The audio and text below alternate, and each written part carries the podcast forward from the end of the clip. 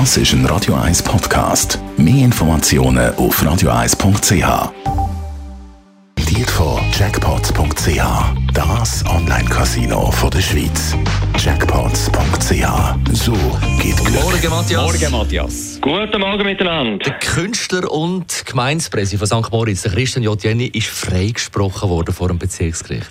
Ja, selten hat man den Christian J. Jenny so ruhig, zurückhaltend, entspannt, ja staatsmännisch erlebt, wie gestern nach dem Freispruch. Es ist klar, er weiß, es könnte immer noch weitergehen. Nach der Schlacht ist vor der Schlacht. Es könnte sein, dass eben die Erben vom genialen Werner Wollenberger weitermachen an die nächste Instanz und dann der Freispruch wieder in Frage gestellt worden ist. Ja, es ist gegangen, hat er das Urheberrecht verletzt bei den Drittligas, wo er plötzlich Text von Werner Wollenberger aktualisiert hat oder nicht. Es ist um sehr, sehr viel Geld gegangen. 33.000 Franken hat die Staatsanwaltschaft für das verdickt wollen. Aber wie ihr es vorhin gesagt habt, er ist gestern freigesprochen worden.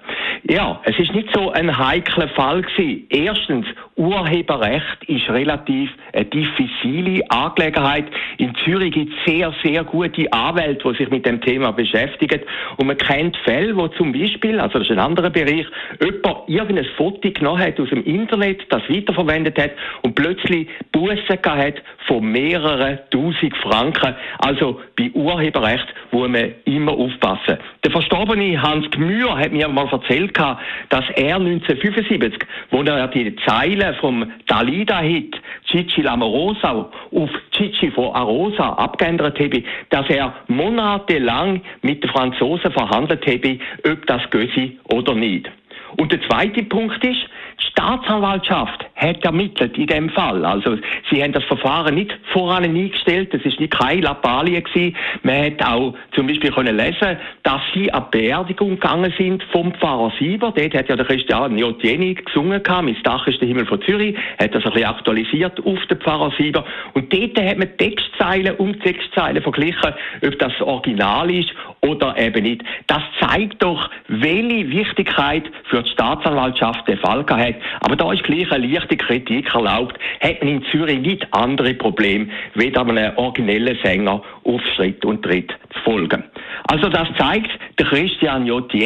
Hat gestern Glück im Unglück gehabt. Und gesetzt der Fall, wenn der Fall abgelehnt worden wäre, also wenn der Christian Jotteni verurteilt worden wäre, dann wäre das ein Präjudiz gewesen für die ganze Kunstszene. Dann hätte jeder Turnverein, wo irgendeinen Schlager von der ABBA oder Beatles verändert hätte, wäre mit einem Bein im Gefängnis gewesen. Aber so weit ist es eben gestern nicht gekommen. Aber der Christoph Jotteni, wenn man ihn gestern genau beobachtet hat und auch ein bisschen kennt, hat gemerkt, er ist sehr, sehr zurückhaltend. Auch heute auf den sozialen Medien hat er das eigentlich nicht kommentiert. Ist ganz anders entgegen seinem Naturell.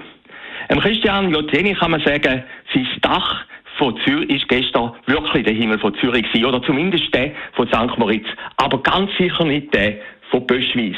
Ich weiß, ich weiß, die Pointe ist schlecht, aber seit gestern wissen wir immerhin, dank der Zürcher Justiz, sie ist nicht strafbar. Die Morgenkolumne auf Radio 1. Christian Joltieni kommt heute noch ins Studio. Er hat gesagt, erste Schaltung 8.21 wird er live da hier sein. Und dann können wir natürlich befragen, ob er wirklich so zurückhaltend ist, wie der Matthias Ackert jetzt auch gesagt hat. In den sozialen Medien stimmt das, aber vielleicht erfahren wir da noch das eine oder andere. Und wir reden natürlich auch darüber heute Abend in der Shortlist ab der 6.